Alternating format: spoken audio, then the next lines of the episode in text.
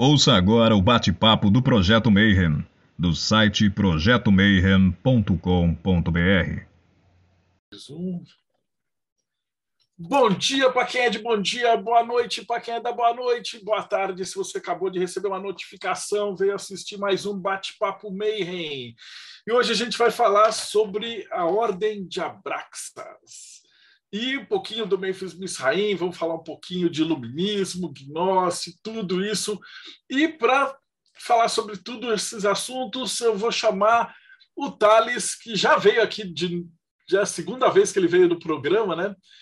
E antes da gente começar, Thales, como é que você está e como é que está o ritual da Eclésia Babylon, né? Que eu sei que começou agora há pouquinho. Então me fala aí um pouquinho de como é que está esse, esse, processo todo. Salve, Marcelo. Muito obrigado aí pelo convite. É muito bom estar aqui de novo com vocês.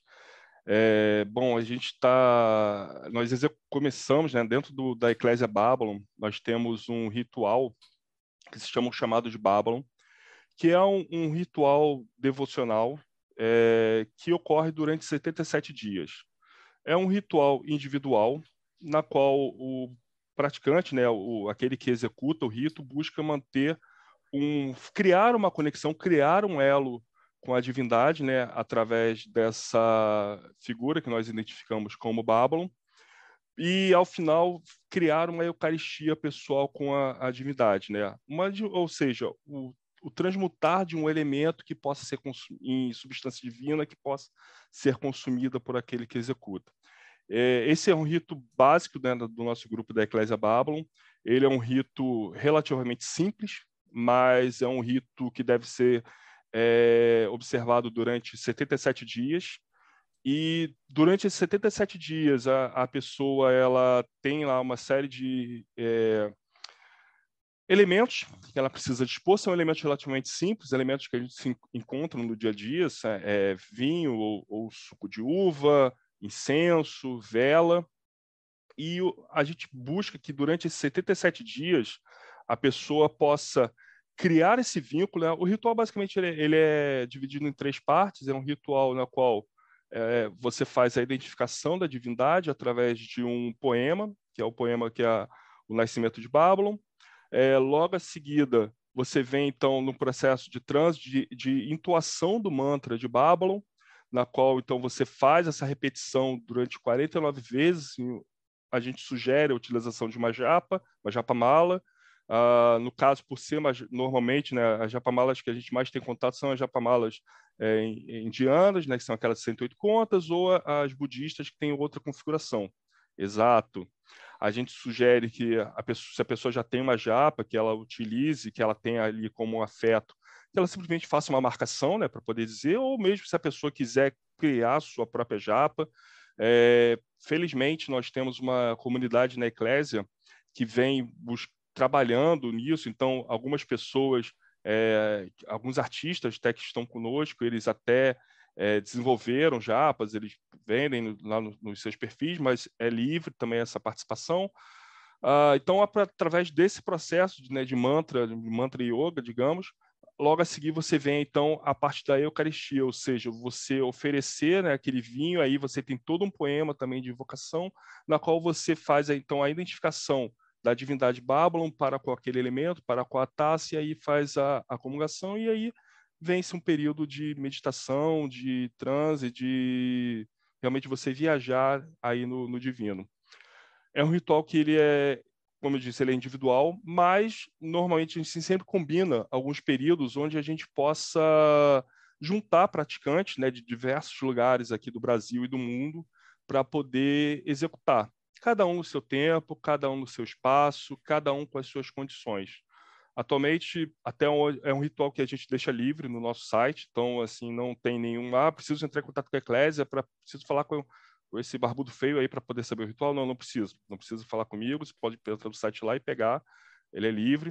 Uh, aqueles que quiserem entrar em contato, quiserem compartilhar com a gente a experiência, a gente adora. É ótimo para a gente. É, atualmente que a gente tem é, notícia, nós temos pessoas aqui de diversos cantos do Brasil, temos pessoas de diversos cantos dos Estados Unidos, pessoas da Itália, da Argentina, realizando. E é bacana, porque quando você tem essas pessoas, mesmo realizando cada um no seu horário, ou às, às, vezes no seu fuso horário diferente, você acaba é, é, fortalecendo a egrégora e, de certa forma, você tem essa reverberação sem perda de essência para cada um dos, dos praticantes. Então, isso tem sido muito bacana, tem sido muito legal. É, eu te perguntei porque a Pri, inclusive no Japamala já está comprado, que ela está a fim de fazer e eu vou embalar também. Eu só tenho que terminar de diagramar esse Equinox que está me deixando maluco. É, a gente era para ser 800 né? páginas e já passou de mil páginas. Já dividimos em volumes e a parada ficou muito gigante. E aí eu vou depois te chamar de novo para o pessoal do Mayhem que tiver afim. A gente vai montar um dia para você passar instruções e, e, conversar com a galera, porque aí vai ter um povo bem interessado mesmo. Mas hoje a gente vai falar sobre a Ordem de Abraxas, né? Então você preparou uma palestra. Eu acho que é mais fácil te é, liga o PowerPoint, fica à vontade. Isso, então... Você já é da casa, cara. Deixa eu passar aqui.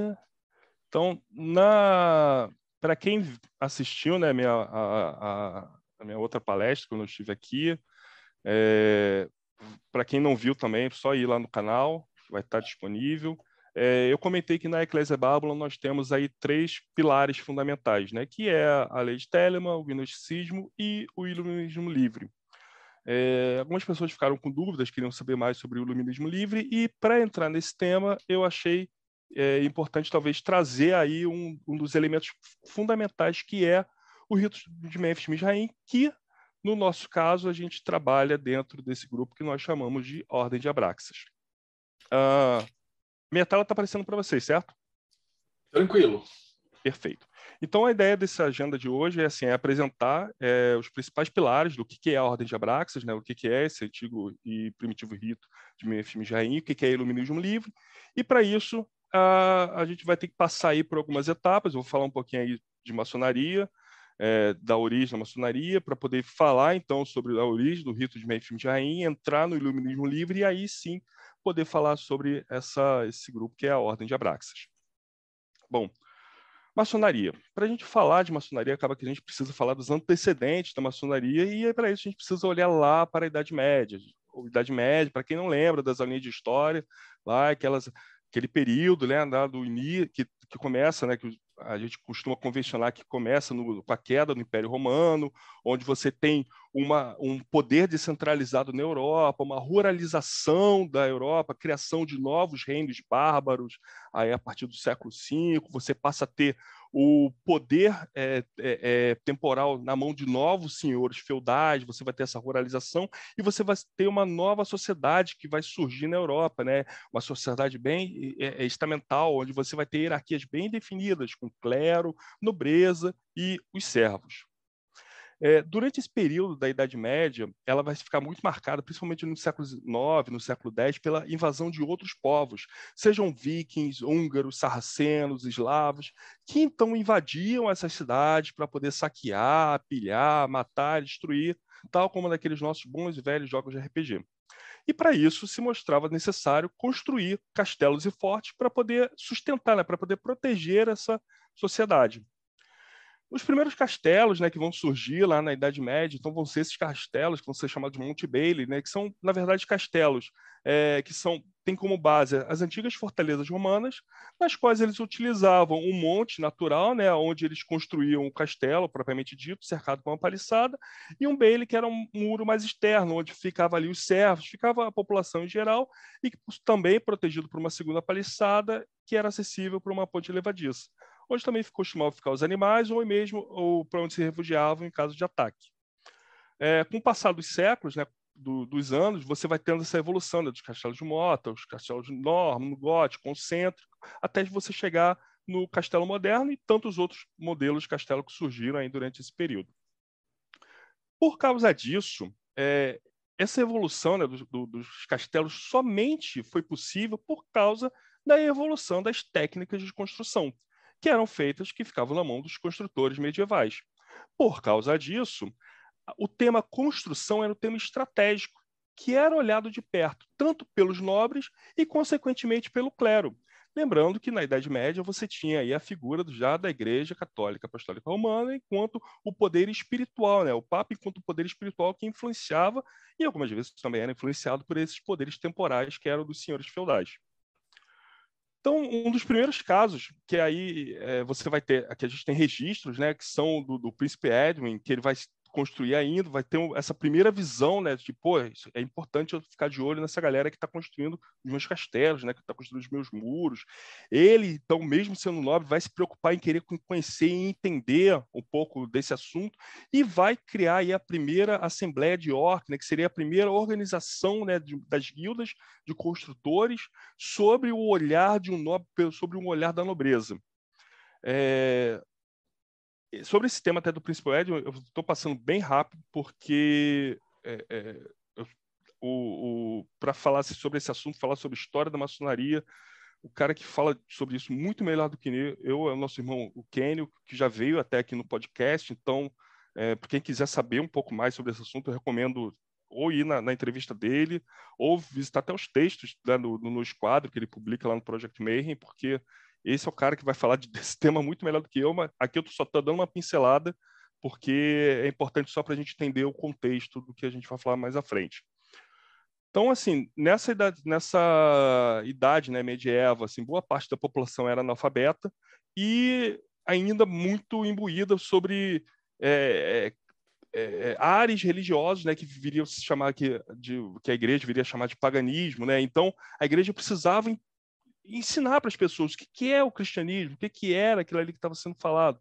Então, para uma população analfabeta, e até naquela época, bom lembrar que a gente não tinha ido, Gutenberg não tinha criado a prensa, então, Bíblia, né, eh, tinha que ser manuscrito, você tinha que ter um jeito simples de educar as pessoas. Então, a maneira mais fácil era através do espetáculo. E o melhor dos espetáculos eram os miracle plays, ou os mistérios, que era a dramatização né, dessa, de passagem dos livros sagrados para poder ensinar as pessoas.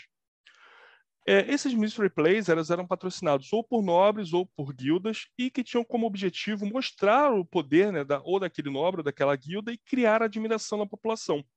No caso das guildas de construtores, era comum que esses mystery plays fizessem referência ao rei Salomão e à construção do templo, trazendo assim um, um ar divino né, para aquele ofício é, profano.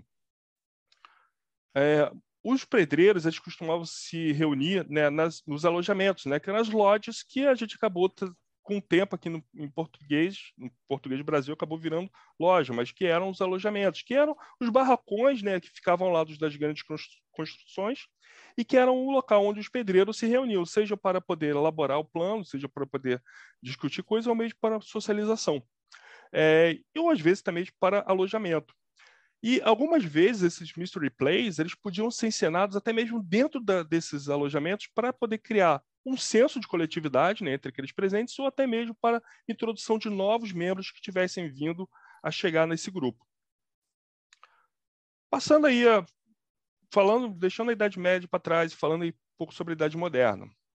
Com o passar dos séculos, né, você começa a ter novas armas que vão surgindo, é, pólvora que vai chegando na Europa, então, a proteção e a população que vai aumentando, você começa a não ter mais essa o castelo, né, aquela construção já deixa de ser uma coisa tão estratégica assim já passa a ser novas proteções passam a ser vistas. É só a gente pensar, por exemplo, quando a gente pensa na figura do cavaleiro medieval, geralmente aquele cara pô, todo paramentado, aquela armadura completa, espada de duas mãos. Quando você já começa a pensar naquele nobre, né, o guerreiro já do, da Idade Moderna, ele já não tem mais aquela necessidade, ele já precisa de uma espada menor, mais agilidade, precisa se preocupar com outras proteções. E aí, nesse meio tempo, vem-se a pergunta, pô, ok, então os construtores já não são mais necessários, já não tem mais aquela é, necessidade do mystery play, já não, aquilo ali já perde um pouco ali aquele brilhantismo que tinha no passado, mas e aquela fraternidade, né? E aquela construção, afinal, nas lodges, é, não só os pedreiros, né, os membros das guildas, os mestres da guilda ficavam lá, mas já que era um item estratégico, os nobres costumavam visitar. E, de certa forma, era até um escape né, para aquele nobre. Afinal, ele já não está naquele castelo, ele está no local ali onde ele continua sendo bam, bam, bam, mas ele é é, ele está entre os normais e, e, provavelmente aqueles normais não vão querer ficar dedurando ele para e perder favor é, e ele fica com uma liberdade a mais. Então, aquilo ali se torna um espaço de convivência interessante. E aí, para onde que esses caras migram? Já que não tem mais a necessidade de alojamento, eles começam a migrar para os pubs, começam a migrar para as tavernas. E aí eles passam, então, a, a reunir e aí é, que começa a ter esse ofício, né? essas guildas começam a deixar de serem aquela que a gente chama da maçonaria operativa e passa a ser a maçonaria especulativa, porque eles continuam, continuam a manter ainda aqueles ares, né? como se fossem das construtoras, mas num ambiente já de diversão. E ali ele passa a reunir não só os nobres, mas até mesmo aqueles que querem se tornar nobres, né? aqueles que querem ficar perto, que querem ascender a nobreza. E tudo isso num ambiente mantendo aí uma, uma diversão que, digamos, socialmente e religiosamente aceito, para poder evitar falar que está todo mundo simplesmente no bar enchendo a cara.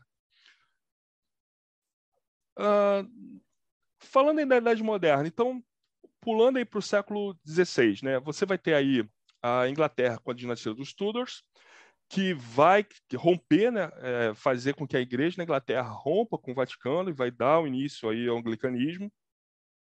Para quem quiser conhecer mais, uma série que eu gosto pra caramba, embora ela comece a ficar chata no final, é a série da HBO, The Tudors, que vai contar essa história exatamente, é, de como que vai surgir esse rompimento. Obviamente que ali é não é um documentário, é uma ficção, mas serve para dar é, contextualizar bacana essa história.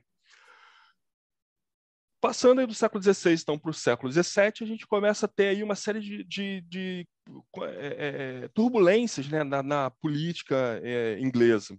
Afinal, o anglicanismo ele está estabelecido, mas ele não está tão estabelecido assim. Você já tem aí a reforma protestante, você tem ou você tem ainda aqueles católicos que começam a ficar assim, poxa, caramba, agora o rei que manda, putz, mas eu quero obedecer o Papa. Então isso começa a gerar turbulências. Em determinado momento, você come... se você vai ter aí dentro do século XVII, então vai ser a Revolução Puritana, né, com Oliver Cromwell, que vai cortar fora a cabeça do rei e vai estabelecer a Commonwealth, vai estabelecer uma república. É, em determinado momento, ele vai falar assim: não, eu estou aqui como um representante do povo, eu sou o protetor da Inglaterra. Até que em determinado momento ele chega e fala assim: cara, quer saber? Eu não sou só o protetor, eu sou Lorde Protetor da Inglaterra, eu praticamente eu sou praticamente um rei, só que não sendo rei. Misteriosamente, né, como toda boa história de política é, da Idade Moderna, é, ele morre subitamente, fica doente, ó, que pena, coitado.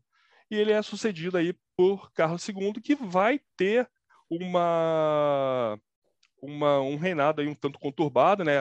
A, a, galera até vai ficar, os nobres, né? Que até então, aquela galera que patrocinou, né? O Crown até fica feliz, pô, voltou um nobre, ainda bem. Mas fica assim, caraca, mas esse cara aí é, enfim. Então ele vai ter um reinado um tanto conturbado, só que em determinado momento ele também morre e ele vai ser sucedido por Jaime II, que é o irmão dele. O Jaime ascende ao trono da Inglaterra, só que ele tem dois problemas que os ingleses não gostam nem um pouco. Primeiro, que ele é escocês, segundo, que ele é católico. Putz, os caras ficam assim, caraca, escocês e católico mandando aqui agora e o cara não quer ser mais rei da nossa igreja. O que, que a gente faz? Vamos expulsar esse cara tem aí a Revolução Gloriosa, que vai ser até patrocinada por um parente dele, que era pelo príncipe de Orange, que vai simplesmente tirar o poder desse cara e vai mandar ele para a França, para o exílio na França.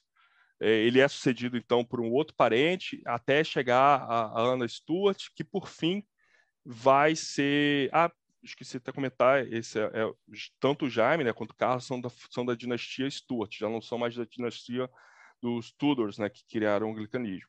Então, o último monarca vai ser a rainha Ana, que vai morrer sem deixar herdeiros. E aí fica-se naquela, caraca, e agora? Quem é o rei? Vamos trazer o Jaime de novo? Não, não vamos trazer. Pô, o cara é católico, escocês, nada a ver. Vai colocar aqui na Inglaterra? Não.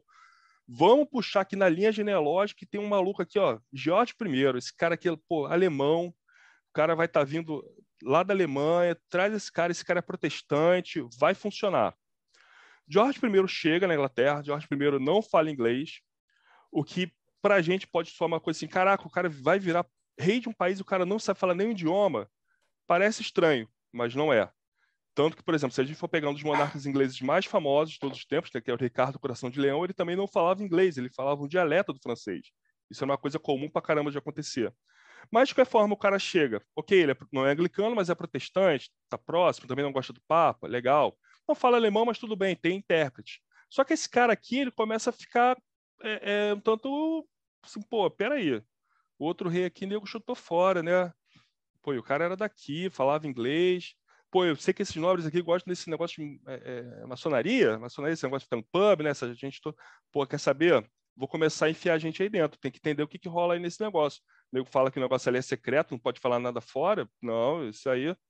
E aí ele começa, ele tem, junto ali com as pessoas mais próximas, gente, eu tô aqui simplificando bem rápido, falando só para a gente não ficar muito tempo, tá? É, é só mesmo para manter a didática da coisa.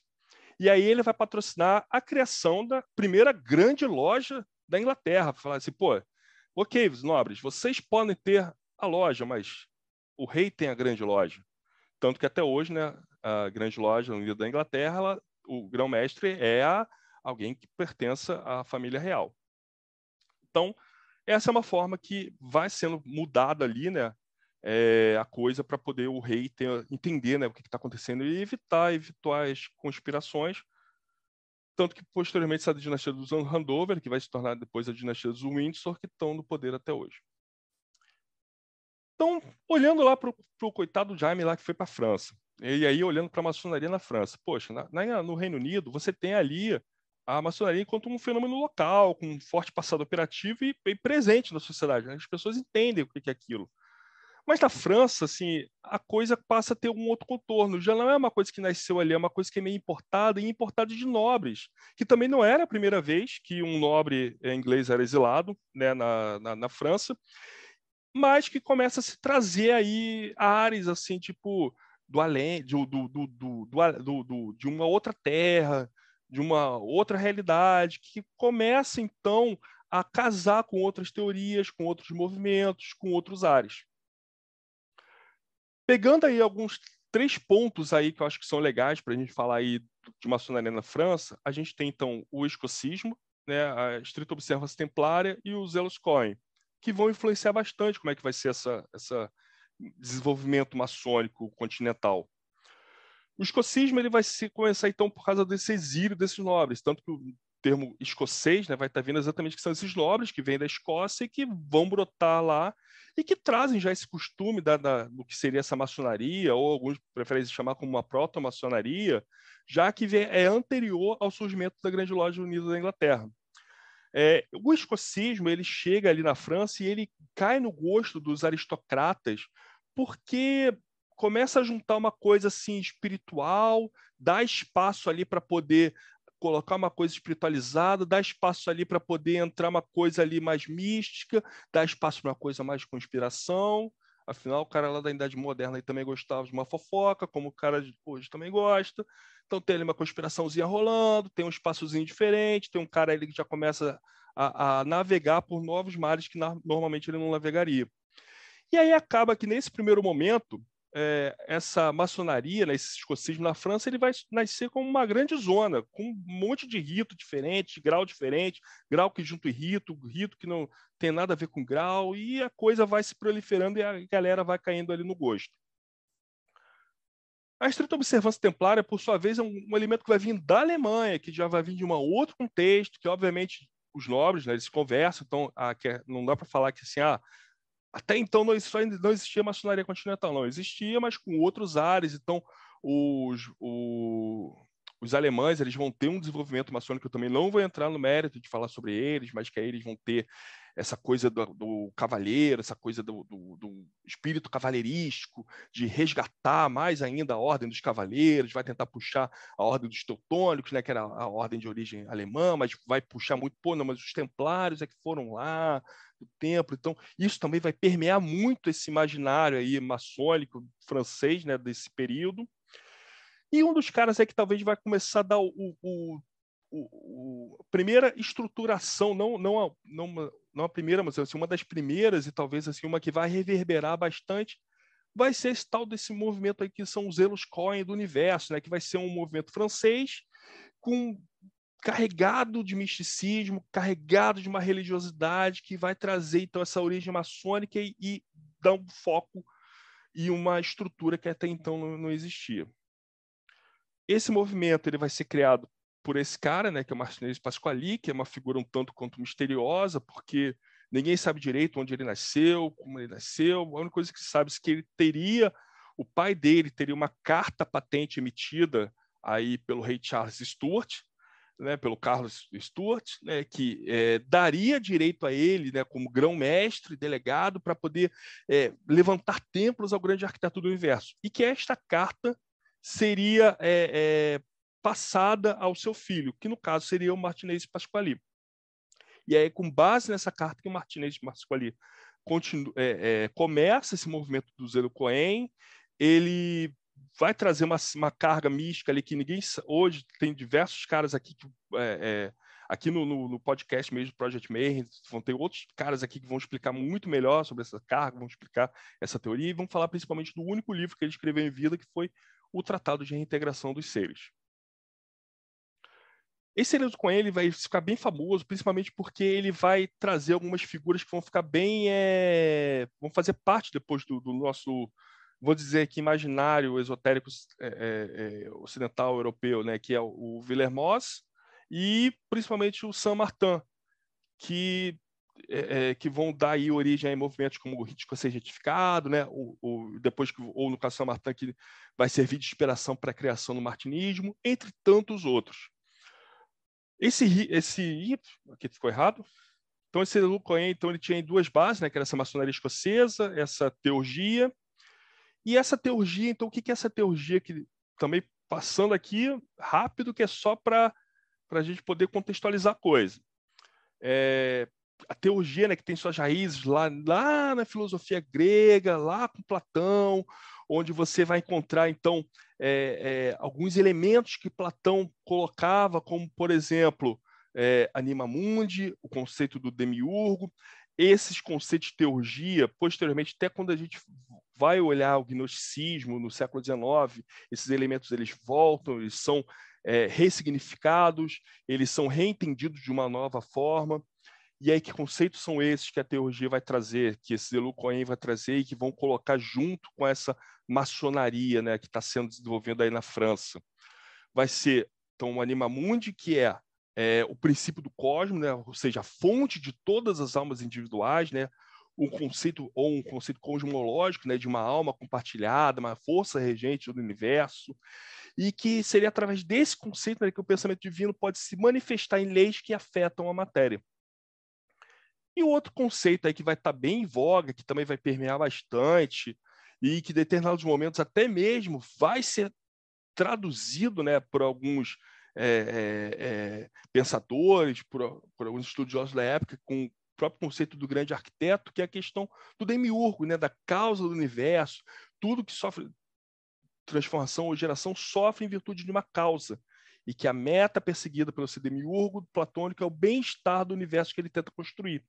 E que este bem é recorrentemente descrito em termos de ordem, de estrutura. E, uma, e aí você vai ter nesse primeiro contexto né, a criação de um demiurgo como uma figura neutra, né, não dualista, que vai ser indiferente ao bem e ao mal. Esses conceitos de Platão, então, eles vão inspirar outras, é, outras escolas, né, que vão ser chamadas de escolas neoplatônicas, e algumas dessas escolas vão ser, inclusive, vão se desenvolver né, ali do século XIII ao século VI, mas aí em determinado momento, algumas dessas escolas, como por exemplo a escola de Alexandria, ela vai ser fechada.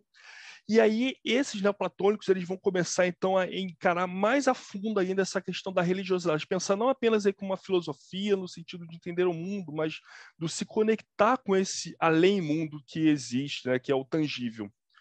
Um desses neoplatônicos, que vai ser importante aí para toda essa história, então vai ser o Jâmblico, que também é aqui passando muito rápido, dando uma pincelada geral, que vai ser é, é, é um cara que dá para falar só sobre ele, que é um dos principais representantes do neoplatonismo na Síria, que vai a influência dele vai espalhar por todo o mundo antigo, que ele vai ter essa busca né, da mística da união com o bem através da inteligência, que ele vai buscar né, essa coisa da filosofia grega, a sapiência de Alexandria e vai se interessar muito pelo politeísmo, vai buscar então trazer a filosofia por um lado teúrgico, ou seja, de uma conjunção mágica com deuses. E essa teurgia, então, que ele vai trazer, que vai se desenvolver né, a partir do pensamento dele, então vai vir de uma palavra grega, né, que aí vai ter aí a questão de deuses e obra, ou seja, teurgia enquanto a produção da obra dos deuses e que vai ser posteriormente utilizada até como contraste para a teologia como sendo apenas a discussão teórica é, dos deuses. E aí essa teurgia ele vai buscar trazer elementos né, do que serviria a ser a magia ritual, magia cerimonial, com o objetivo de incorporar essa força. Então, não é apenas entender a divindade, mas incorporar, estar presente, trabalhar junto com aquela divindade. E isso vai dar origem ao, ao conceito então, que vai permear durante muito tempo esse, essa maçonaria mais esotérica, francesa e, posteriormente, é, a maçonaria esotérica em geral, que é a questão da teologia, ou seja, a busca da perfeição da perfeita comunhão com Deus através de técnicas cerimoniais, seja com rituais, preces, exercícios e estudos. É, a, a, essa, toda essa filosofia dos neoplatônicos, de Jâmblico, também vai trazer muito forte a questão das emanações, ou seja, que é uma forma de você explicar essa separação que vai existir entre o ser humano e a divindade, ou seja, que a divindade é um princípio da qual todas as coisas derivam é, essa, o emanacionismo, então, ele vai ter, encontrar terreno fértil também toda ali a região do Oriente Médio, Alexandria, isso daí depois vai ser base, por exemplo, para o desenvolvimento da cabala hermética, na qual você vai ter essa relação né, dos planetas com Deus, com os astros, é, de entender o mundo como sendo reflexo da divindade. Então, eu olho para o mundo e, através do mundo, tento enxergar esse além, esse Deus que está no, no porvir.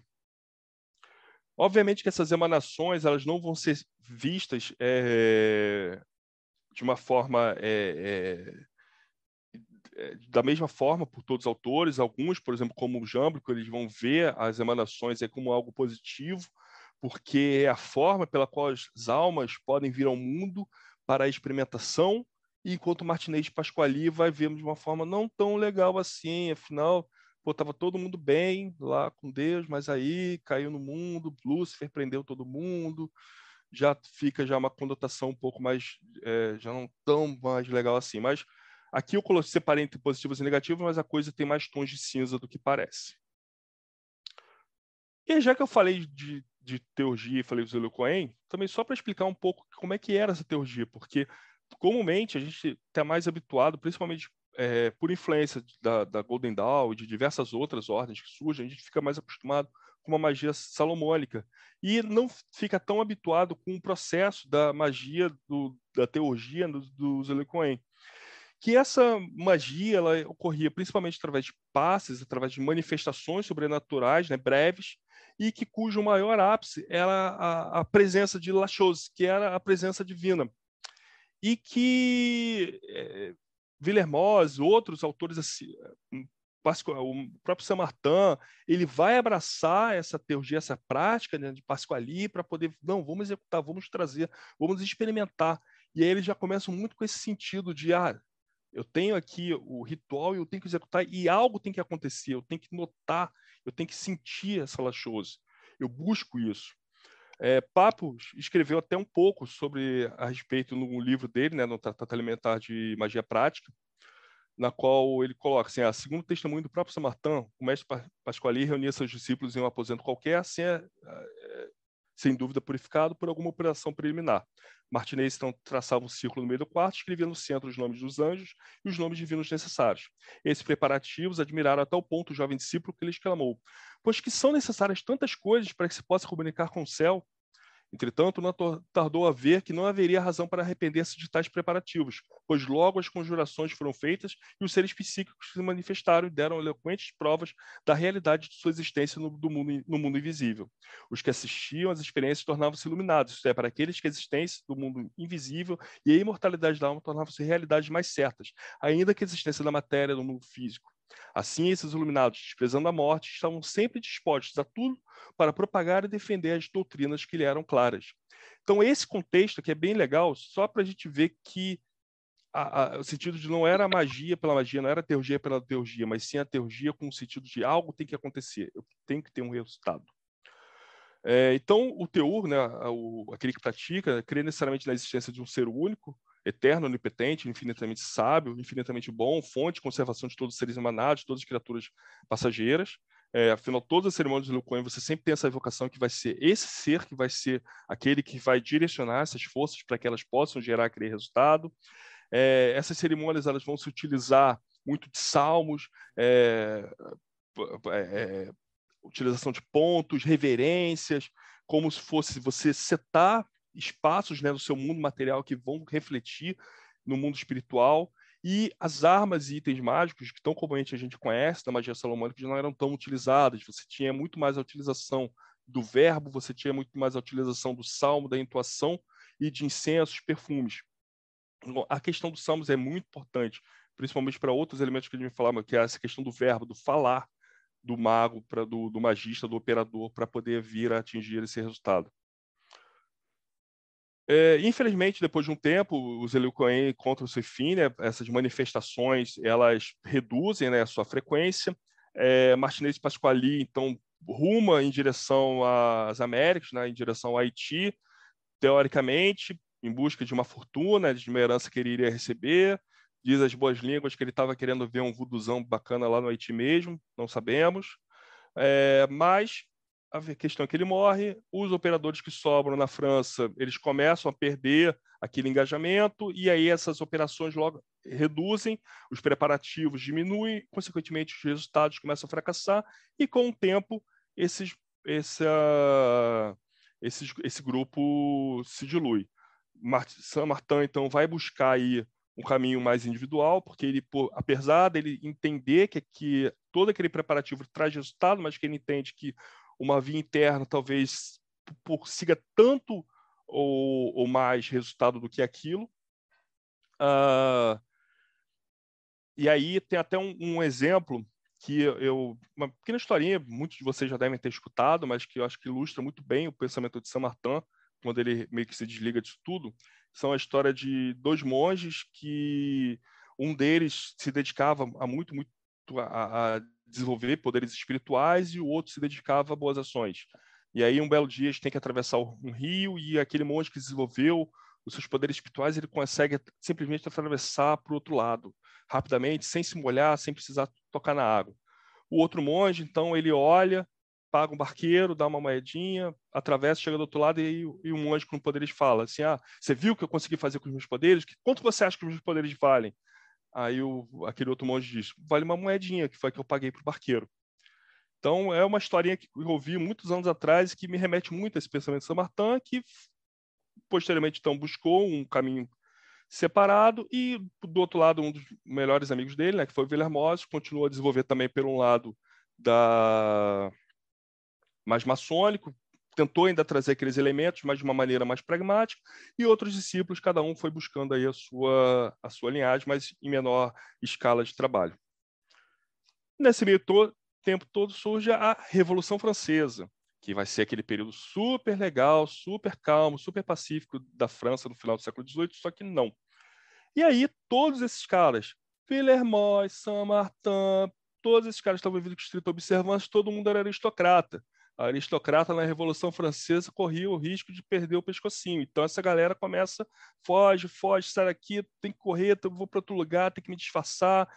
Então, muitas dessas doutrinas espiritualistas começam a, a se transmutar, seja para transformar em, em, grupos que sejam mais populares, para poder evitar, não, eu vou destruir, vou, vou guilhotinar esse clubinho aqui de, de, de aristocrata safado, ou até mesmo para poder, se não, vou para outro local. São Martin, por exemplo, fica um bom tempo nesse período na Rússia, é, entre outros exemplos que a, que a, gente consegue puxar desse período.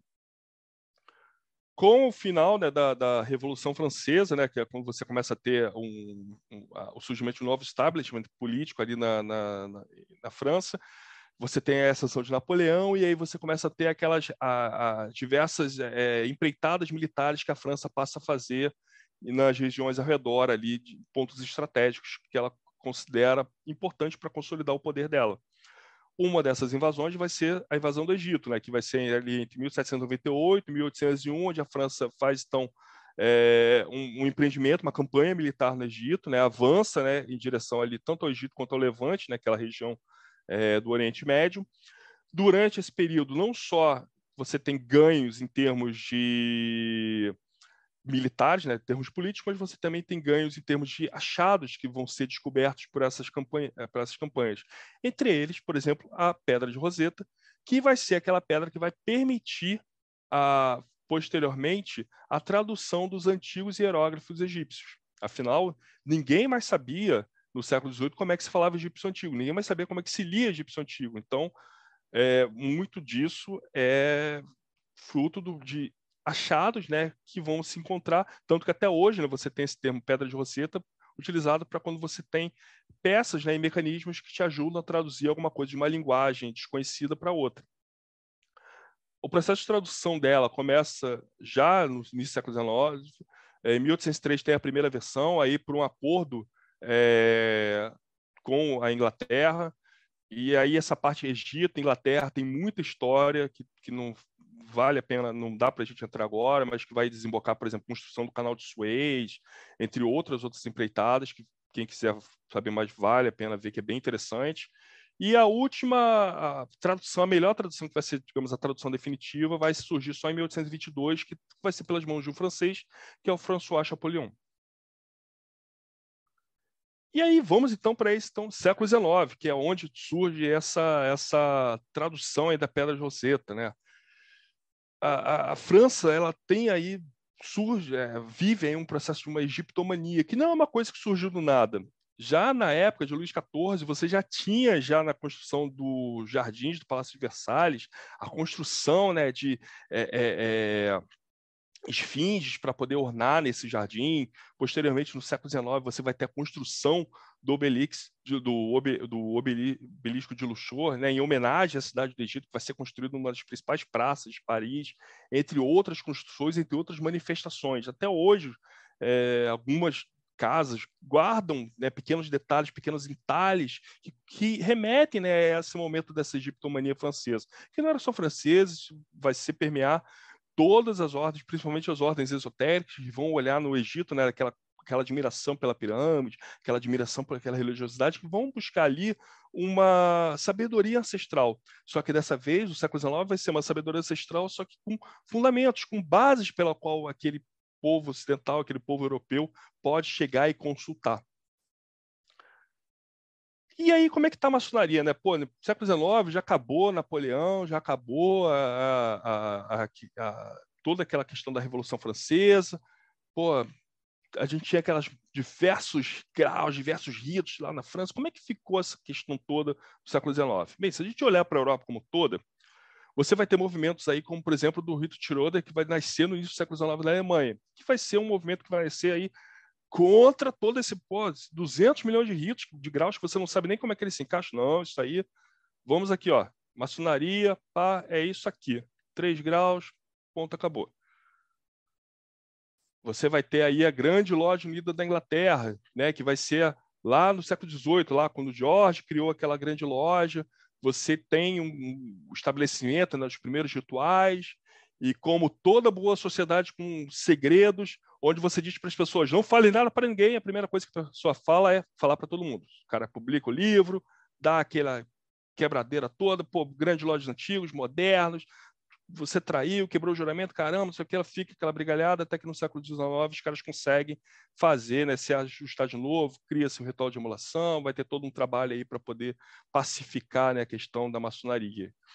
E ainda no século XIX você tem aí a criação do primeiro conselho do rito escocês antigo aceito em Charleston, nos Estados Unidos, que é o que todos aqueles graus, todos aqueles graus escoceses que foram sendo criados aí na França durante todo aquele tempo, aos poucos eles foram sendo juntados em ritos. Esses ritos então foram sendo migrados para os Estados Unidos e até que nos Estados Unidos deu-se a forma final para eles, que é a do rito escocês antigo e aceito, como nós conhecemos hoje. Mas e a França? Eu tenho um, um, um, irmão que ele diz que só existem três países no mundo onde a maçonaria é complexa. Os dois primeiros, que ele não sabe dizer qual que fica em primeiro lugar, é o México e a França. O, o terceiro é o Brasil. Mas a França, nesse momento, ela estava valendo o mérito dela de maçonaria, é, complexa, porque apesar de você já ter toda essa estruturação do que viria a ser a maçonaria regular ou a maçonaria é, default, a maçonaria standard, você tinha ainda vários movimentos ali que buscavam essa maçonaria mais underground principalmente Grande Oriente de França, você vai ter aqui a, a Grande Loja de França que vai começar a querer estar perto da Inglaterra, e aí o Grande Oriente que não está nem aí. E dentro desse Grande Oriente você vai ter aí dois ritos que vão estar sendo falados a todo momento ali, que é o rito de Mênfis e o rito de Mijaim. E aí como sendo dois ritos completamente diferentes. Ok, não tão diferentes assim, mas diferentes. Uh, esses dois ritos, então, eles vão surgir ali no século XVIII, século XIX. A origem desses ritos é indefinida, tá? É, você pode pegar três autores diferentes, dez autores diferentes, cada um deles vai ter uma história diferente, vai ter argumentos diferentes, se todos eles carecem daquela boa e velha notinha bibliográfica de falar assim, eu estou tirando isso aqui de onde? Então, em vias gerais, é um, ele tem um nascimento aí que é bem é, recheado aí com lendas, é, das principais, onde você vai ter, você vai ter a figura do Conde Cagliostro como sendo aquele que recebeu o primeiro rito egípcio dos seus mestres, e aí ele vai dar a primeira forma para aquilo que vai se tornar o, o, um desses ritos, você vai ter a presença de Napoleão, que vai ser iniciado na maçonaria, e posteriormente nessa campanha que ele faz, e você tem, obviamente, uma politização né, da, da, do contexto político, que essa invasão da França, na verdade, era para recuperar, a, desculpa, a invasão do Egito, na verdade, era para recuperar né, esses tesouros né, que estavam lá é, guardados dessa maçonaria egípcia. E esses personagens vão estar presentes ali, mas é, é, difícil você fechar quem é, onde que nasceu, qual foi a pessoa. Até porque talvez tenham sido diversos, todos eles estejam corretos, todos você tenha tido várias origens que culminaram com a utilização do mesmo nome. O rito, como nós conhecemos hoje, quem deu a primeira cara para ele vai ser, então, no século XIX, vai ser com esse cara aqui, o Garibaldi, que é bem conhecido das nossas aulas de história, afinal, ele teve participação lá né, no, no, nos, com os farroupilhas, lá no Rio Grande do Sul, e ele que vai ser o responsável pela unificação dos ritos de Mênfis e pelo rito de Mênfis Mijaim, nesse primeiro momento como rito de 90 graus, e que posteriormente ele vai passar para o Yarker, que era um grande maçonólogo inglês, não só era, era alto grau no rito de Memphis Mizraim, mas também altos graus em diversos outros ritos da maçonaria inglesa, e que vai ampliar esse rito aí para os 97 graus. É, esse rito ele continua a se desenvolver, tanto que no século XX, né, quando você tem a FUDOCE, que é aquela, federa aquela federação, que você vai ter até participação do Spencer Lewis, da, da, da da, eita, da MORC, é, você vai ter outros membros, vai ter Papi que vai estar envolvido também, outros caras ali da, do, do ocultismo, né? É, europeu, americano, que vão se juntar. Esse rito vai ter evoluções, ele vai chegar a versões de 99. Hoje em dia você tem, você tem alguns grupos que trabalham até com versões de 100 graus, mas todos eles baseados né, como sendo um complemento desse rito original de 97 graus por influência do Albert Pike, que foi um dos grandes escritores, né, um dos grandes responsáveis pela estruturação do rito escocês antigo e aceito. Já no século XIX ele falava assim, não, rito escocês antigo e aceito acaba no 33, então não tem acima de 33. Esse rito não vai ser oficial nem aqui nem na China. E por influência dele, de fato, o rito de Memphis Jaim nunca entra como sendo um dos ritos, digamos, aceitos né, dentro da maçonaria convencional. Você tem até alguns grupos, como por exemplo em Portugal, se não me engano, você tem é, uma potência que trabalha, uma potência regular que trabalha com ritos meio Jaim, mas eles trabalham com um sistema de apenas 33 graus, que o próprio IARC teria desenvolvido como sendo uma versão breve, até para poder fazer é, não entrar em conflito com os diversos grupos, que é o que a gente observa também em outros tantos ritos acontece com tantos outros ritos no decorrer da história, como, por exemplo, rito da Mita no Brasil, que originalmente tinha 13, depois passou a ter 33, rito brasileiro, que nasceu com 33, e etc. Então, esse rito de Memphis Mijaen, que não é adotado pela maçonaria regular, ele cai nos braços da maçonaria underground, digamos, dos grupos esotéricos, ele cai como uma luva, porque ele passa a rechear dentro dele toda aquela maçonaria escocesa, com todas aquelas questões dos mestres, do secreto, da conspiração, traz rosacrucianismo, traz martinismo, traz cabala, traz alquimia, traz teologia, tudo isso ali dentro daquela combinação daqueles graus, seja nos 90, 95, 97, 99, etc. Todos eles vão estar permeados desses assuntos que são do gosto popular é, do, do, do meio ocultista. E diversas linhas vão ser formadas.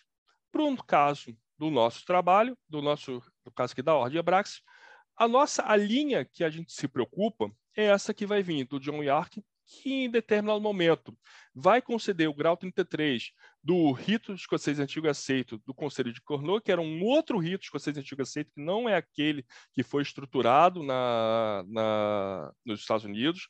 É um rito que nasce ali na região do Caribe, mas que não ganha grande aceitação. É, e vai dar o grau 95 desse rito para o Ross. Tanto que nos primeiros, o Ross para quem não conhece, ele foi o criador de uma academia maçônica e que, é, em determinado momento, ele, ele estruturou né, um sistema de graus dessa academia maçônica e que é, tinham esses graus atrelados né, aos graus do rito escocês antigo e aceito e aos graus do Memphis Mijaim. Posteriormente, o Ross conhece Papus e, faz uma troca, né, uma permuta. Né? Dá a ele o martinismo, o gnosticismo, e compensação ele dá o grau 10 dessa academia maçônica, o grau 33 e o grau 95. Posteriormente, Papus e Ark, que eram super famosos, que eram cada um, um, famoso na Inglaterra, outro famoso na França, iriam eventualmente se conhecer, e Ark concede o 97 ao Papus, que por sua vez vai conceder ao Jean Maine, que por sua vez vai passar ao seu filho, que por sua vez vai passar a Michel Berthiaud que é o, o, os caras que ganharam destaque né, do meio cotite, principalmente do metade do século XX para cá, principalmente com seus livros, como o Monastério dos Sete Raios, a, o, o Voodoo Gnostic Workbook, entre tantos outros, e trabalhos além de, de ordens como Otoai, ela Couvinoir, entre outros. Entrando então agora do Iluminismo Livre. O Iluminismo Livre tem seus antecedentes aí nos anos 80, vai ter nessa pessoa, né, no Allen Greenfield, que vai ser um bispo de uma determinada organização e que junto e que vai por indicação do então seu patriarca né, na, na igreja gnóstica da qual ele participava, que é o William Breeze, ele vai entrar em contato com um dos é, iniciadores ou melhor, um dos ordenadores dele próprio. O Breeze ele tinha duas linhagens gnósticas. Ele era ordenado por duas linhagens. A primeira, que vinha aí do McMurtry e do Crowley, e a segunda linha, que era através do Hogg e do Berthiaud. O Breeze faz essa ponte através do Greenfield com o Hogg, que eles passam então a convencer, o Greenfield então passa a, eles passam a se tornar, é, digamos, com, é, é, trocam informações entre si, o Hogg faz essa apresentação para o Berthiaud, e o Greenfield passa então a mergulhar dentro do universo de ordens, do universo de, de sistemas a qual o Berthiaud então era, era o detentor da, das linhagens. Nos anos 90, então, o Greenfield então, ele, ele começa a se afastar dos grupos a qual ele pertencia, passa a se aproximar cada vez mais dessa filosofia dos trabalhos do Berthiaud, passa a se juntar com alguns grupos como a Loja dos Filhos e Filhas de Arão, a Ordem da Cabala, a Irmandade Hermética da, da, da Luz, entre tantas as outras.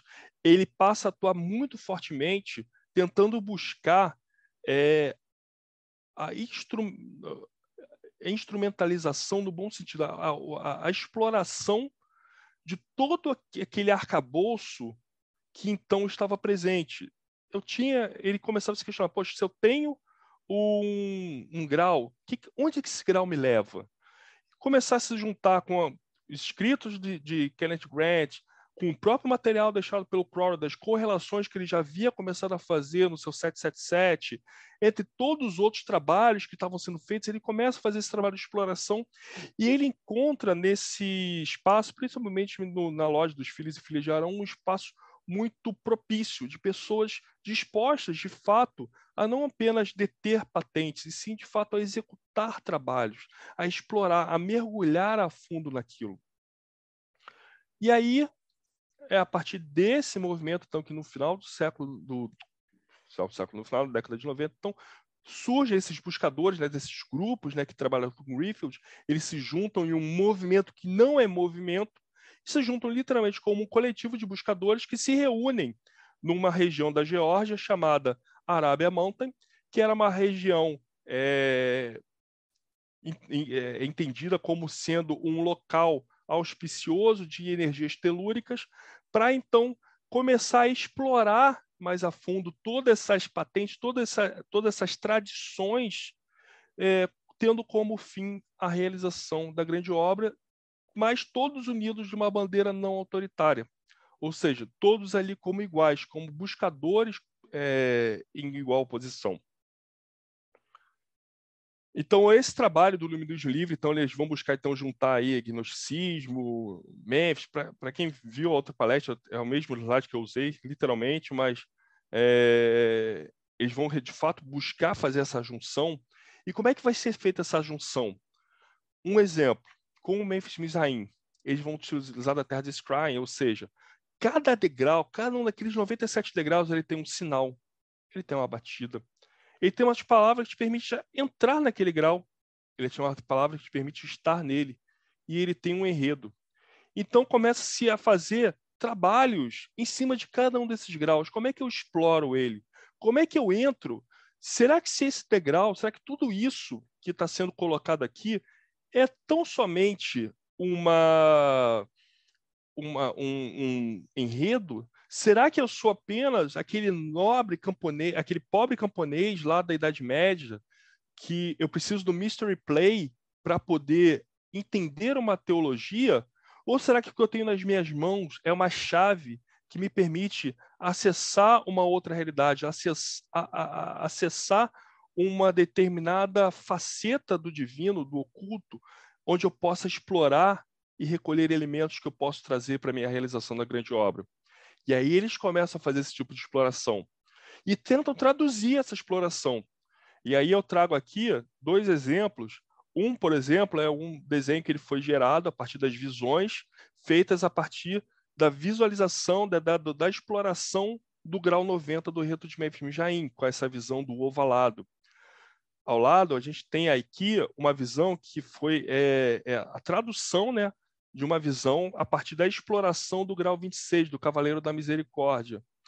Então, você esse movimento, esse grupo, ele começa então a olhar não como sendo o rito em que eu preciso ou uma escola onde eu preciso simplesmente, afinal, se eu entrei na faculdade, eu entrei na faculdade de engenharia.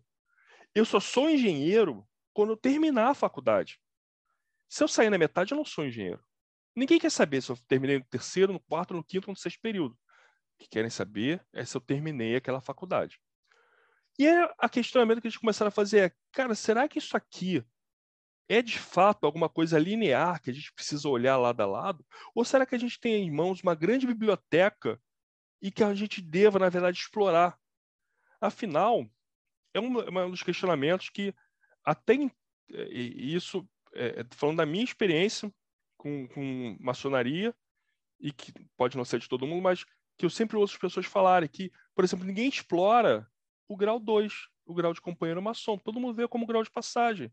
É o cara que já não entrou, já não está querendo, oba, oba, é, segredo, vou, vou derramar sangue na taça de bafomé, vou, vou, vou, sacrificar o bode, caramba tal. Já passou do oba-oba e o cara que já está esperando, caraca, quero ser mestre para pegar carro, quero ser mestre para pegar carro. Então, as pessoas passam. E muitas vezes esse rito é mais um rito tão grande, como um rito com 90 e tantos graus, acabava se passando um pouco. Onde é que eu chego no último, hein? É que chegou? E aí começou a fazer aquela pergunta: pô, mas caraca, será que você tem que chegar no último? Será que o último é o último? Ou será que o último está no meio? E aí foi feito então essas explorações. E dessas explorações começou -se a surgir um outro assunto, que são os pontos chaudos, os pontos quentes, que vem da palavra francesa, que foi um termo originalmente escrito pelo, pelo Berthiaud no, no Voodoo Gnostic Workbook, que são locais de poder dentro do corpo humano que, quando estimulados ou ativados, são capazes de conectar o nosso corpo sutil com uma realidade que se estende para além do mundo material. Algumas é, as pessoas têm tentado fazer trabalhos é, para tentar buscar essas correspondências entre é, esses pontos shots e, e, medicina chinesa, né, com meridianos, com chakras, mas são trabalhos ainda em andamento, que eu tenha que eu tenha conhecimento, pode ser que já tenha alguém já nesse momento esteja alguém falando um negócio super legal que eu não saiba, mas até o momento eu sei, a gente tem vários trabalhos em andamento sobre isso. E aí algumas passagens assim, do, do livro do Bertiold onde ele fala assim sobre esse ponto chave. Assim, a questão mais importante é a orientação do tempo do poder interior, ou arranjo dos motores simbólicos na consciência do espaço. Agora, é muito importante entender que nós somos servidores da divindade e que devemos fazer o desenho do nosso templo, que é o mapa cósmico da magia, idealmente adequado para o trabalho. Assim, o ponto mais baixo dessa ciência, desse trabalho esotérico, é conhecer os pontos chave, ou motores de energia oculta, que são difundidos através de esferas de consciência mágica. Cada uma dessas portas de consciência tem seu próprio significado e vibração, seu próprio espírito ou loa e sua própria vida, seu próprio íntimo, suas próprias iniciações, suas próprias projeções e outras dimensões e caminhos através do espaço, consciência e vontade do tempo. Em outro momento, ele vai falar assim, ah, vai citar no outro livro, que é no My Horse, ele vai assim, um Rogan visitante ficou possuído e, e gritou, subiu assim, Papa, Papa louco, amarra ele ponto. É, ou seja, ele estava amarrando os pontos. Significa que o Lô estava pessoalmente tomando na mão da execução das coisas que lhe pediram os seus seguidores. Louco tomou posse do corpo do Rogan e realizou a cerimônia ele mesmo. Então, esse ponte shout, que na verdade é uma tradição que, até como teve, é, até na, na, na entrevista que teve aqui com o que você fez com o Sebastião Lacroix, ele comenta, se ah, o voodoo gnóstico é uma interpretação não é o voodoo do Haiti, mas é um, é um outro sistema que tem como sua base a inspiração do sistema haitiano. E, de fato, é isso. E o Bertiossi nunca tentou deixar uma coisa tão clara. E, esse, e essa origem que vem lá do voodoo, passa pelo voodoo gnóstico, chega, então, no meio Jaim, onde, então, através dessas experiências, eles começam a correlacionar de determinados pontos do corpo humano com relação a esses graus, ou seja, essas chaves, esses motores, em que local do corpo humano, então, que eles vão é, onde que vai ser a chave de ativação, onde que vai ser a correlação, como é que eu exploro a relação daquele corpo, daquele ponto, com aquele som daquela palavra que eu emiti, com aquela batida, como é que, que universo que aquilo ali permite me acender. E esse talvez, essa combinação talvez seja um dos dois pontos mais interessantes assim que vão nascer desse Memphis Mijaim, que nasce a partir desse movimento do Free Iluminismo. E aí aqui um exemplo, por exemplo, que era uma consagração de um, do, do grau 21 de Cavaleiro Prussiano para uma bispa tal Salome a partir de um, da, da, do ponto Schaud, da execução desse ponto. Aqui você tem uma outra, outra exemplificação, que seria a do grau 3, né, do grau de mestre, ou do chamado de GD, também a partir desse ponto. Obviamente que esses pontos, eles, eles realizam, sim, todos, é, é, esses pontos não são secretos, você jogar na internet, você acha todos eles, é, o que normalmente é, é, se coloca-se como inclina, indicação ou recomendação é que todos aqueles que recebam esses pontos, que vão utilizar esses pontos, ou recebam poder e sacerdoria, poder e sabedoria do sacerdócio, ou seja, um, um, grau de um sacerdócio virtual, ou que tenham um sacerdócio, seja não especificamente com a mas que tenha uma vivência né, no, no, enquanto um devocional, enquanto um operador ativo. É, é super recomendado que todos aqueles que utilizam, né, que tomem notas e que, na medida do possível, é, compartilhem com outras pessoas, até para que se possa comparar aquela experiência, para se comparar para se aquela vibração, seja ela positiva, negativa ou neutra, e que de preferência seja feito isso em um solo sagrado, seja uma zona de potência, seja um local místico por si só, como é o caso da Arábia Mountain, ou em algum local devidamente preparado para tal. O grande resultado, além dessa, dessa, dessas ferramentas né, que surgiram desse trabalho né, do, do, do Darwin Mountain, além desse trabalho prático, o grande trunfo dele foi o que também já tinha colocado na outra palestra, que foi o Código Luminista Livre, que é são as quatro sentenças de que o crescimento espiritual é compatível com o autoritarismo, a iluminação requer uma abordagem experimental e não dogmática, uma sociedade livre deve se manter constantemente atualizada e que deve-se fazer o trabalho, não ficar extraindo juramentos, obrigações e crenças dogmáticas, ou seja, atuar como facilitador. E aí diversos grupos vão surgir a partir desse trabalho da Arábia Mountain. Normalmente é mais por uma questão de respeito à tradição que todos esses grupos surgem sempre tendo alguém que é ligado a alguém que é ligado a alguém que foi ligado a esse trabalho iniciado da Arábia Mountain, como é o caso aqui no Brasil da Eclésia Bárbara e da Ordem de Abraxas, entre tantas outras espalhadas aí pelo mundo afora. Entrando então finalmente na Ordem de Abraxas. Tem um livro do próprio Greenfield, é, que é esse Story of the Hermetic Brotherhood, é, the, the, Story of the Hermetic Brotherhood of Light, na qual ele sugere que para qualquer pessoa, assim, para a gente poder é, seguir plenamente o caminho do ocultismo desenvolver todos os ritos, todas as ordens, é, de maneira apropriada desde a sua origem, a gente precisa dar continuidade a algumas ideias e, em algumas vezes, a gente acaba precisando dar continuidade a algumas estruturas. Não porque elas são é, obrigatórias, mas de fato que são necessárias só para a gente não correr o risco de perder todo aquele desenvolvimento que já foi feito até então. Isso é muito semelhante até quando a gente fala, por exemplo, de ciência. Quando eu estou falando, quando eu estou projetando é, um foguete que vai, tipo uma Voyager, que vai estar tá explorando os confins do espaço, eu vou utilizar outras matemáticas, não é aquela matemática elementar, mas eu não posso esquecer ela, preciso usar ela.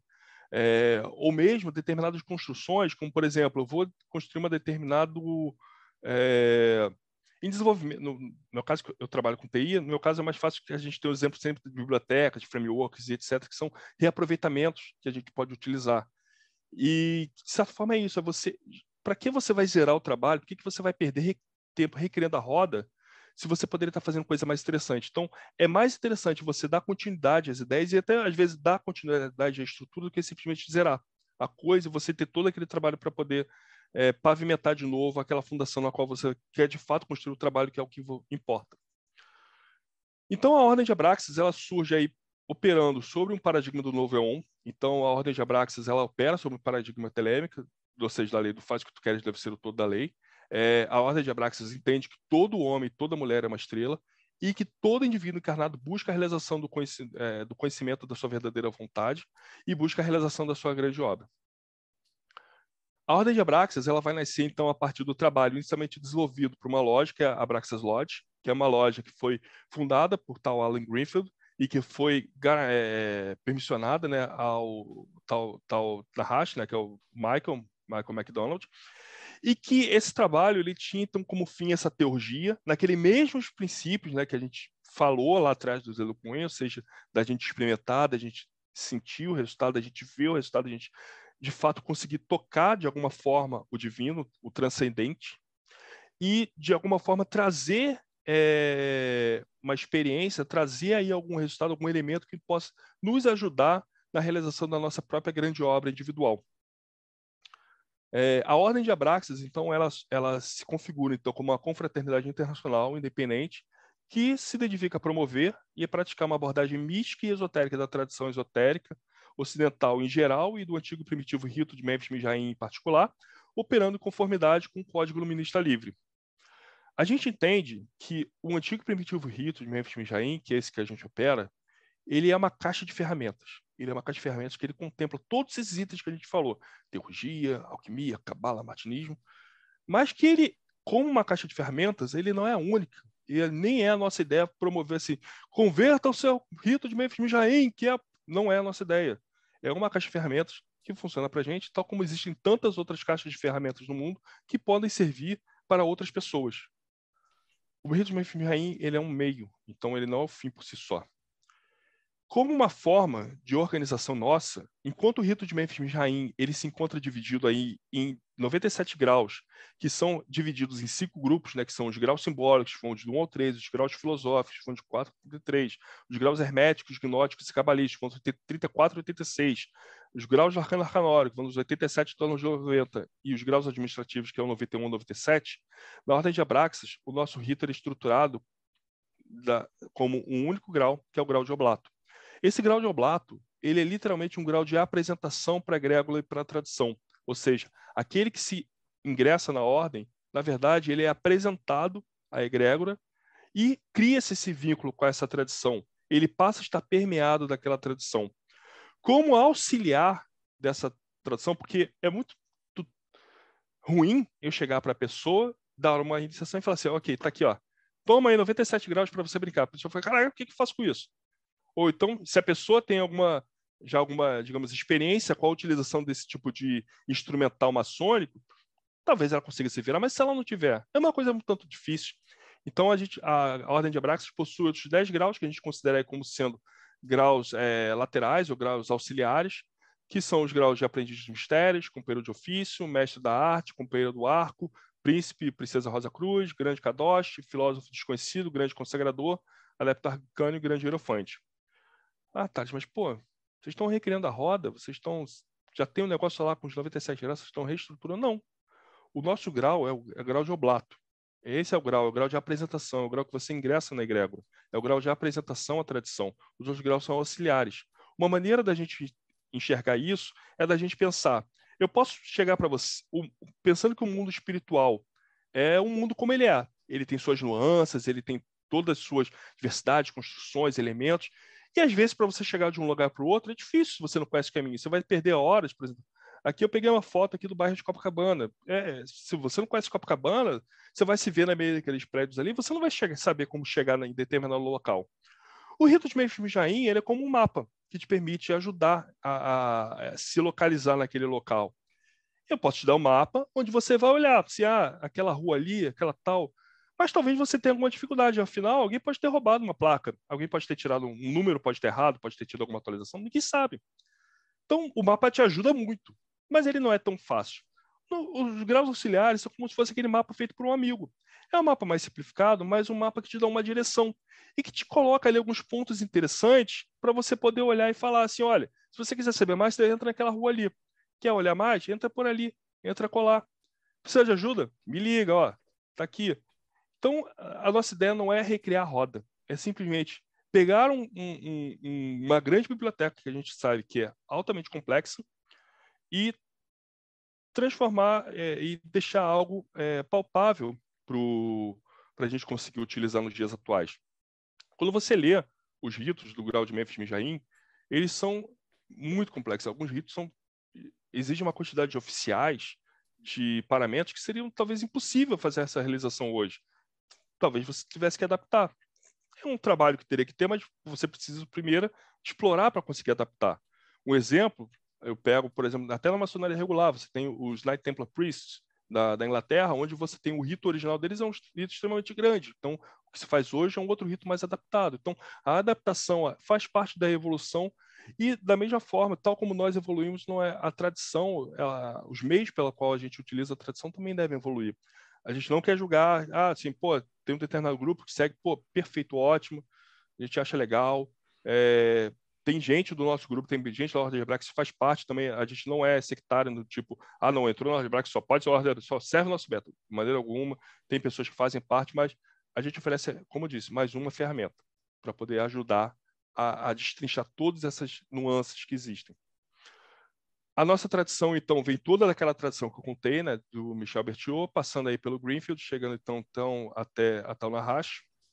Essa tradição, então, do Tal Nahash, então, que é depositada dentro da ordem de Abraxas, e que essa ordem de Abraxas, como outras ferramentas, até mesmo de grupos que participam do nosso, ela também não é uma ferramenta estanque, é uma ferramenta que vai dialogar com a Ecclesia Babylon, ela vai dialogar com os Telemic No Philosophers, que é um grupo também que é, é, é, surgiu no nosso seio de pessoas que estavam querendo explorar mais a fundo essa parte de, é, da magia, por um lado, não apenas a magia salomônica, mas da magia no sentido teúrgico, explorar mais todo aquele revival que o Ambelém fez, de buscar trazer de volta, afinal, os Eleucoen morreram não tiveram, não deixaram sucessores. Mas aí, lá no século XX, Robert Ambelém fez todo aquele trabalho de é, recuperar aquele, aquele prisma. E se você olha, todo, alguns escritos dos dos próprios Elucoen, alguns escritos, não dos Elucoen, mas do Omelém, do próprio Samartão, você vai encontrar elementos que são ali muito, conversam muito com o Telema. Então, simplesmente é um, é um grupo também que busca não apenas, é, não estar tá criando um martinismo telêmico, é simplesmente um grupo que se junta para poder operar, estudar e explorar sobre um outro viés. E é um grupo que, essa ordem de Abraxas, essa ferramenta, essa biblioteca, ela vai conversar com qualquer outras ordens, qualquer outros grupos que queiram, é, de pessoas que estejam com a gente, que estejam participando com a gente. É, a ideia, é, de fato, é ser algo é, aberto, expansivo. A estrutura é uma estrutura bem simples, a gente tem simplesmente um grande facilitador, que é o Narras, que é simplesmente é o cara só para poder garantir que as coisas não saiam muito do, do, do, princípio, do, do, proposto. Nós temos alguns facilitadores regionais, é, o Sar Moses lá nos Estados Unidos, o Sara Asta lá na Itália, eu aqui no Brasil, que simplesmente o nosso trabalho é garantir a, a melhor adaptação né, do, do, desse material para cada realidade. Afinal, a gente aqui no Brasil, por exemplo, que faz, que está acostumado com um terreiro na esquina, é mais fácil estar falando de um determinado conjunto de práticas do que o cara que está lá, está 200 metros do, da Praça do Vaticano, por exemplo. Então, é dar as adaptações e até para o clima né, de cada regionalidade. E, por fim, nós temos os capítulos onde nós temos facilitadores. A nossa ideia não é ser uma maçonaria, não é ser uma grande loja, não é ser um grande oriente, não é bater de frente, então não é ter títulos de grão-mestre, é simplesmente é usar o título de facilitador para falar assim, cara, se alguém tem que tomar uma decisão, alguém tem que promover o um negócio, é essa pessoa que vai promover e que vai ajudar o negócio a crescer. E aí os nossos modos operantes. É de fato, assim, a gente enxerga, né, que cada um dos graus, né, são realidades espirituais que estão contidas nos diversos graus dos ritos de Mishraim, então a gente busca explorar de fato cada um desses graus, explorar essas realidades e através das ativações das chaves. E essas ativações, a gente vai trazer alguns, alguns itens que a gente considera de suma importância, que eu vou citar alguns, como, por exemplo, a importância para a gente da palavra. É, São João, ele é padroeiro da, da franco-maçonaria, seja regular, é, irregular, ele é o patrono da, da franco-maçonaria, e é dele a frase, no princípio, o, no início do verbo, né, do, no início do Evangelho de São João, nós temos o princípio era o verbo, o verbo estava junto de Deus e o verbo era Deus. Então a gente considera que a palavra tem um poder muito forte. Então, o momento que eu uso a palavra de passe para poder tentar fazer uma exploração naquele grau, o momento que eu uso a palavra sagrada para poder tentar adentrar naquele grau é de suma importância para nós. A, a Câmara das Reflexões, que normalmente acaba sendo apenas um interlúdio para um diversos ritos, apenas um interlúdio para primeiro grau. A gente considera que é um espaço apropriado para reflexões e explorações que deve ser continuamente explorado e, reutilizado é, nos diversos graus para que você possa é, ter um espaço de dedicação próprio para acender determinadas realidades. E o mais importante para a gente, assim, olhando tal como Zélio Cohen, olhando como todos os iluminismos, é assim, é, como é que a gente traduz o trabalho? O que a gente sempre pede para as pessoas que estão com a gente é ok, para onde esse degrau te levou? Como é que você consegue traduzir aquilo que você fez? Como é que você consegue olhar em palavras, é, ou em palavras, ou em imagens, ou em, sei lá. Mas, cara, você, aquilo ali te levou para algum lugar e você não consegue trazer nada, alguma coisa tem que trazer. Então, é um ponto que a gente também sempre coloca e a gente considera como sendo um diferencial aí do, do, da nossa, do nosso modus operandi. Bom, gente, eu tentei fazer o negócio mais rápido possível, falei pra caramba, mas finalmente acabou. É, só deixando como material de referência para quem quiser saber mais. É, o próprio Greenfield, ele publicou assim, não existe... É, gente publicando ritual é um negócio que existe em todo canto da Terra. Por exemplo, há um tempo atrás mesmo, teve o, se não me engano, o College of Rights dos Estados Unidos, teve um problema que eles publicaram os rituais adoniramitos que eles não sabiam que ninguém praticavam ele ainda, mas aí voltaram atrás. É, depois eles publicaram os próprios ritos do grau de Memphis e os Mizraim, é, e você vai ver que tem versões diferentes dos rituais que não necessariamente são utilizados por outros grupos, esses rituais eles evoluem. É, o próprio Greenfield então, ele publicou um livro que tem aí todas as chaves dos, dos graus do Memphis Mizraim, que é esse The Complete Rite of Memphis. É, um outro livro que esse é um, é um tijolaço, que é o do Tapalamas, que é o Spirit Builders, que ele vai falar de cabo a rabo, de todos os graus. Ele vai ter desenho, vai ter imagem. Inclusive, essas imagens que eu trouxe para vocês é desse livro. É, o Voodoo Gnóstico Workbook, que é uma material de referência, ele não vai falar especificamente de Memphis Mizraim, mas ele vai ser... Ele é um compêndio de, de escritos do Bertiot, então ele vai ter muita informação aí do tudo isso que foi falado. E aí, para quem quiser entrar em contato, tem o nosso é, site, é o OA, 4gsanctuário.com, eu estou entrando aí no nosso Instagram, é, na, no caso dos Estados Unidos é o mesmo da Eclésia Babylon. E para quem quiser entrar em contato comigo aí, tem o meu e-mail, Talizazeu, e o meu site. Bom, gente, era só isso tudo que eu tinha para falar. Tentei correr para não ficar tão maçante. Ah, mas nem é. Eu sou suspeito porque adoro, assim, desde a conversa que eu tive contigo e com o tal, principalmente, eu já falei assim, eu já vou para esse lado. Eu só tô preso porque eu tinha, tinha colocado como meta chegar no grau 33, e aí eu tô dois anos atrasadaço, né? então eu ainda, eu ainda preciso ficar na maçonaria regular não. inglesa por mais uns, um, um, tempo, que eles não permitem fazer a, a você tipo ser maçom ao mesmo tempo na Memphis e na tal. Tanto que a PRI vai ser iniciada agora pra, na Memphis Misraim e provavelmente vai ter um grau maior que o meu. Mas faz parte. Não tem pressa, né? Como, como diz velho Rabino, assim, quanto tempo demora para você dominar a espiritualidade e tal? Algumas dezenas de encarnações, né? milhares de, de encarnações. Então, a gente não, não, se preocupa, mas você sabe, Thales, que o que vocês precisarem de divulgação, de contato, de espaço, a gente está com hermetismo que eu, eu, eu quero muito, que eu sigo muito esse ponto que vocês falaram, de tipo, ela é um canal aberto para que outros grupos possam falar e, e publicar. Né? Eu queria, eu sei que se a gente conseguir mais gente, daqui a pouquinho a gente está no viés de aumentar o número de páginas da revista.